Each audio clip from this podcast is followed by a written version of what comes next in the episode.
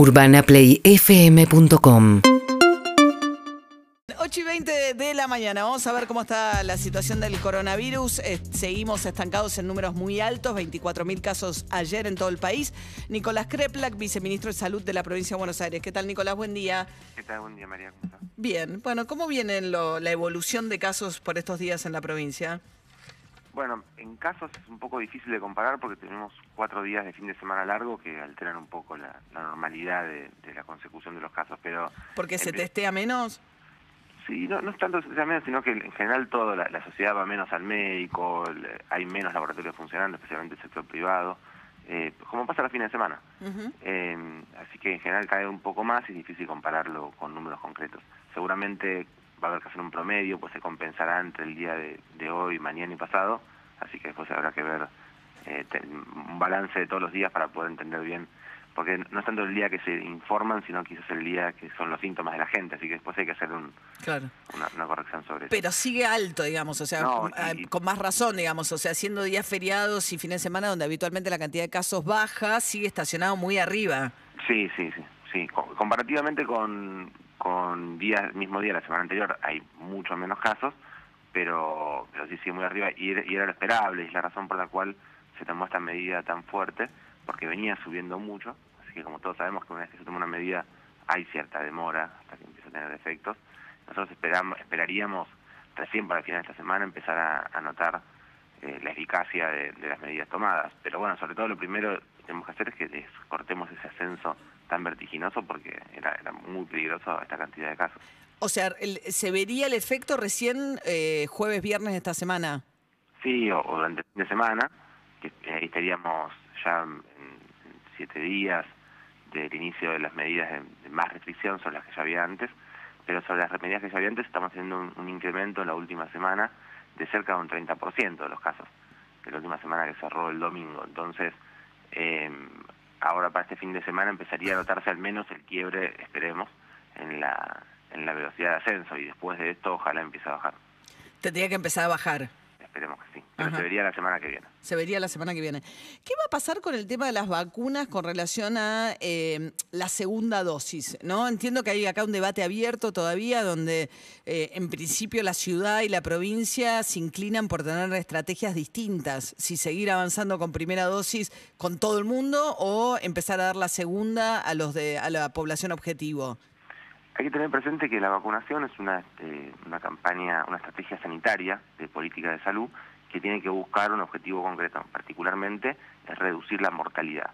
Nosotros estamos viendo, estamos haciendo estudios nosotros en la provincia, con una dosis eh, tenemos una eficacia de cerca del 90%, un poco más del 90% con la Sputnik, lo tenemos bien documentado, con nosotros estamos cerca del 90% eh, de eficacia con, con una sola dosis. Con la Sputnik. Con la Sputnik tenemos bien sacado el estudio, con, con las otras estamos terminando de hacer, pero sí hemos visto eh, que producen anticuerpos de inmunidad celular en todos los casos, con una sola dosis. ¿Qué, para, ¿Para qué digo esto? Porque con lo- todos van a recibir las dos dosis. El tema es en qué orden.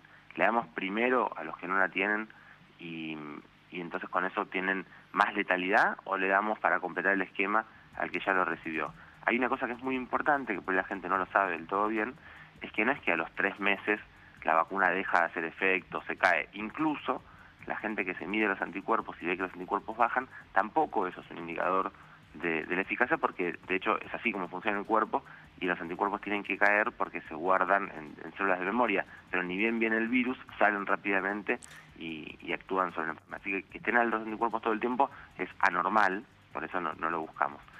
Entonces, cuando se cumplen los tres meses no se venció la vacuna, si le damos una segunda dosis refuerza y mejora la, la eficacia de esa, de esa respuesta inmune, pero si la recibe un poco después, lo va a hacer también de todas formas. Entonces, la, la, la política sanitaria tiene que buscar esta vacuna que voy a aplicar ahora, con- en- dándosela a quién Sí. tengo más eficacia sobre reducir la letalidad.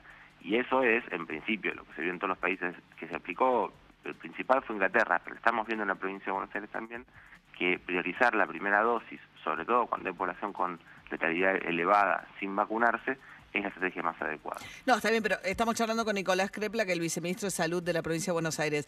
Está bien, pero la población, por eso, porque ustedes ya están vacunando en provincia de Buenos Aires, de, eh, ¿se pueden inscribir que, eh, de, a partir de qué edad ahora? ¿En, qué- en qué franja están? Inscribirse se inscriben todos. Sí. Estamos otorgando turnos para los que tienen, bueno, todos los que tengan más de 60 años, eh, que, que hay algunos todavía que no se han vacunado, y después los que tienen más de 40 años con comorbilidades.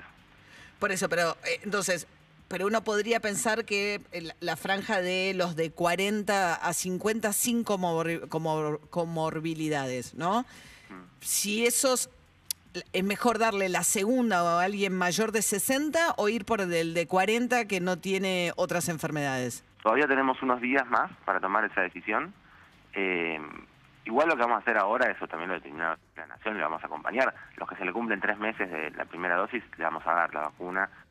Eso lo, lo definió Nación y vamos a acompañar, por supuesto. A los que se le cumplen los tres meses de AstraZeneca, pero ¿qué pasa con el, el de Sputnik? No hay Sputnik 2. Mm, Bueno, estuvimos dando esto- esta semana bastantes. ¿Cómo? Estuvimos dando esta- esta semana bastantes vacunas Sputnik 2 para componentes de gente que está con tres meses. Eh, no, y van a llegar más. Pero aún en el caso Pero de la, que- la Sputnik 2 hay 5 millones de la Sputnik y 1 y 1 millón de la Sputnik 2. O sea, hay cuatro, más de 3 millones, 4 millones de personas en el país que tienen la Sputnik 1 que en el corto plazo no van a tener la Sputnik 2. Es, pro- es probable que no, pero insisto con la, la eficacia muy grande que tiene con una dosis. Pero de todas formas, eh, las cuando tenemos, las vamos aplicando. Eh, y, y después, en- eh, según lo que nos vienen contando nosotros, quienes negocian con Rusia, están enviando, yo sé que en el vuelo que está llegando ahora algo viene, no todo lo necesario, pero yo insisto con que priorizaría y yo preferiría que vengan más de, de Sputnik 1 todavía que de Sputnik 2. Después tendremos tiempo para completar los esquemas. Ahora- Me parece que primero hay que cumplir con cubrir a la población de riesgo que no está vacunada, que son las que están en las terapias intensivas ahora. Claro. Ahora, este tema de la Sputnik, ¿no? Que tiene 90% de eficacia en una dosis. ¿Cuánto dura esa cobertura? O sea, que, porque eso no, no hay estudios que permitan establecer, eh, ¿no? ¿Cuánto dura esa cobertura? No, no se sabe con una dosis, con dos dosis, no se sabe con Pfizer, no se sabe con, con AstraZeneca, con Sputnik.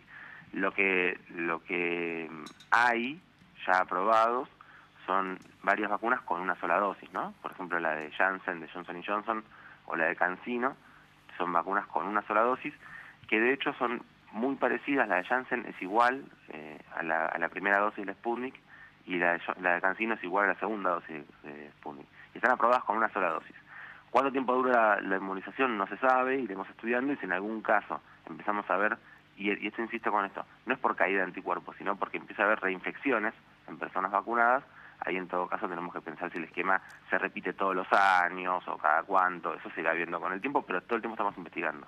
Sí, el tema, el tema ahora me imagino que prioritario es cómo pasás el invierno, ¿no? Que en algún momento se usó con temas económicos en la Argentina, ¿no? Pero decir, bueno, los que ya tengo con una dosis tienen una cobertura suficiente como para pasar el invierno con menos riesgo.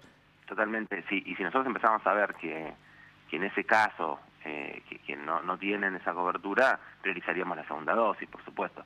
Pero eh, nosotros estamos estudiando continuamente. Insisto, hicimos estudios de, de inmunidad humoral, que es de producción de anticuerpos, de inmunidad celular, que es cómo atacan células, aún, aún en casos en los cuales no, se, no hay anticuerpos, eh, eso es un estudio que hicimos que está muy bueno, que cuando no hay anticuerpos igual hay ataque celular, de células que atacan a las células infectadas, y eh, sobre todo de eficacia, es decir, de personas que Sí. se enferman habiendo sido vacunadas. Todos esos estudios los hacemos continuamente y vamos monitoreando. No, es Según eso tomamos decisiones racionales, ¿no? Claro, es importante el tema de los anticuerpos, porque mucha gente, o los que pueden acceder, porque tampoco es gratis y cuesta como más de 3 mil pesos, se hace estudios de anticuerpos y, y la información o las conclusiones que se pueden sacar de esos estudios de anticuerpos, lo marcaba acá Fabricio Ballarini, nuestro columnista de ciencias, son muy relativas. Totalmente. Eh. Ah, ni, ni hablar de que a veces le hacen estudios con, con kits hechos para el diagnóstico de la enfermedad y que no, no sirven para diagnosticar el vacunado, entonces se informan eh, erróneamente.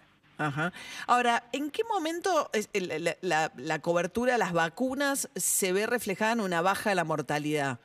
ya lo estamos viendo. Nosotros tenemos una letalidad en este momento eh, que está cer- cerca de, de 1,1 de letalidad y en octubre del año pasado era, un, era 3,5. Y, y si nos vamos a dos meses, un mes y medio para atrás, era 1,7.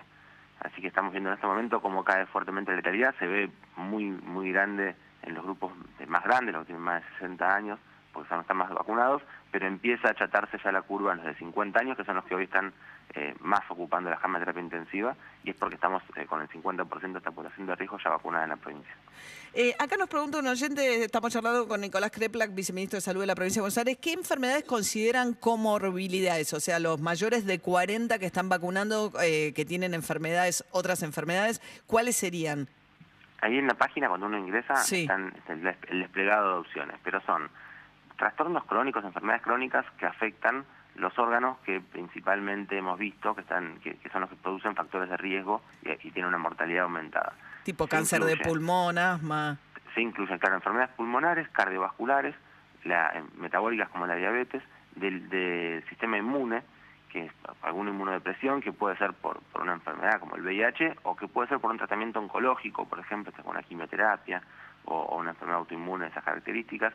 También se incluyó la discapacidad y un grupo que quiero aprovechar y pedirte que me ayudes a, convocar a que se inscriban, porque está, muy bajo la inscripción, es a la, a la población gestante. Las personas gestantes tienen aumento, simplemente por ser gestantes, tienen el doble de riesgo de tener preeclampsia y parto prematuro si se, si se enferman con COVID, ah. pero encima aquellos que ya tienen eh, comorbilidades, tienen 22 veces más chances de que se complique de fallecer que una persona de su misma edad no embarazada. Eh. Mirá, no sabía que las embarazadas eran de tanto riesgo. Eh, o sea que ya están vacunando también a mujeres embarazadas, eh, mujeres, personas gestantes, que es como se dice ahora, pero en todo caso también lo digo de la otra manera para que para que quede explicitado. O sea, embarazadas también. Sí, y sí, tal cual. Lo que pasa es que tenemos un bajo nivel de registro, quizás no haya mucha noción de que es importante. Que, no se sepa y a veces también... ¿Pero son mayores de 40 o mujeres gestantes de cualquier...? No, gestantes de cualquier edad. Gestantes de cualquier edad. Ah, ok, o sea que no es solamente... Oh, eh, perfecto. Ya se han visto una cantidad importante de, muertes maternas, que es un evento que a nosotros nos preocupa muchísimo, es lo más doloroso que hay. Así que estamos trabajando en esto e incluso hay veces que los colegas no están al tanto y no indican la vacunación, reforzamos la idea de que si su, su profesional le dice que no, que les pida que, lean las guías del Ministerio de Salud porque estamos recomendándolo. Y el tema del certificado, ¿qué tipo de certificado tengo que presentar para decir tengo más de 40 y tengo asma? ¿Qué me piden? Bueno, si pueden llevar la medicación, si tienen un certificado médico, por supuesto que mejor, pero no queremos que la gente vaya al médico ahora para esto, porque si no vamos a colapsar los consultorios con esto. Eh, pero si tienen la medicación, alguna receta, algún resumen de historia, y si no, una declaración jurada. ¿Con una declaración jurada alcanza? ¿Les parece...? Y la verdad que eh, a nosotros nos parece, como siempre con la vacunación, mucho más importante lograr vacunar a la persona susceptible que poner una barrera que no pueda flanquear eh, en, porque pueda mentir. Cuando uno miente en una declaración jurada, comete un delito. Esperemos que nadie lo haga porque estemos todos entendiendo el rol que Sí, hay un tema ético, ¿no? También porque uno le está sacando en este momento de escasez de vacunas la vacuna a alguien que efectivamente por tener una enfermedad asociada podría tener más riesgo de morir en caso de que se contagie, pero más allá de que eh, sabemos que eso falla también. Sí, por supuesto, pero lo que no queremos es que una persona que tiene riesgo, que, que tiene el turno para vacunarse, que va hasta el vacunatorio, que no se vacuna porque no, no, no consigue un turno con su médico, se enferma. Y por último, ¿hay resistencia a la vacuna o no, no ven ustedes eh, esto que por ahí en Estados Unidos increíblemente está frenando el proceso de vacunación? Sí, eh, muy poco. Se puede evaluar más en el equipo de salud, quizás que, que está completamente vacunado, y cada tanto hay algún trabajador o trabajadora que, se enferma gravemente, y en todos los casos es personas que no se han vacunado. Eh, y cuando uno pregunta por qué, bueno, eran dudas, no estaban de acuerdo. Hemos tenido en, a lo largo de este año en nuestro sistema, creo que tres fallecidos desde que empezó la campaña de vacunación, que no se habían vacunado porque tenían dudas y bueno, terminaron en esas condiciones, lamentablemente. Bien. Bueno, y por último, último, la Copa América no depende de ustedes, aunque ustedes dicen, ustedes digo, gobierno de la provincia de Buenos Aires, ¿no? Hay, una, hay una situación, eh, Crepla Guido Berkovich, eh, hay una situación bastante particular, es que eh, desde el principio siempre se dio paso a, la, a, escuchar a, a la sanidad para tomar determinaciones en el país. Eh, y tanto usted como Daniel Goyán, como el ministro de Salud de la provincia de Buenos Aires, se oponen a la realización de, la Copa América en, la Argentina. Alberto Fernández está dispuesto a, ser anfitrión de la totalidad del certamen. Eh, ¿Siguen insistiendo con esto? Sí, yo no, no, no hay una oposición, yo no me pongo, supongo que Daniel tampoco. Eh, no, marcamos la importancia de que sea tenido, que, si, se, si se deba hacer, hay muchas razones para que se hagan las cosas o no se hagan, siempre hay, hay pros y contras.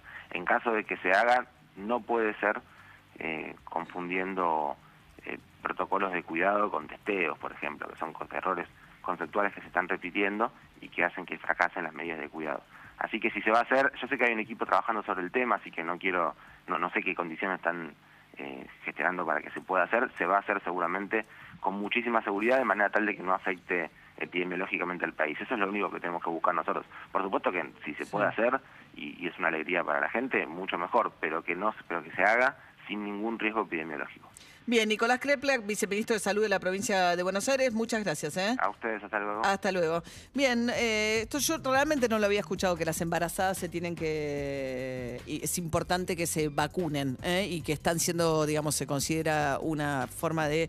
Eh, eh, no sé en la ciudad de Buenos Aires, pero en provincia de Buenos Aires sí ya están dentro de las que se pueden anotar para recibir la vacuna. Urbana Play 104.3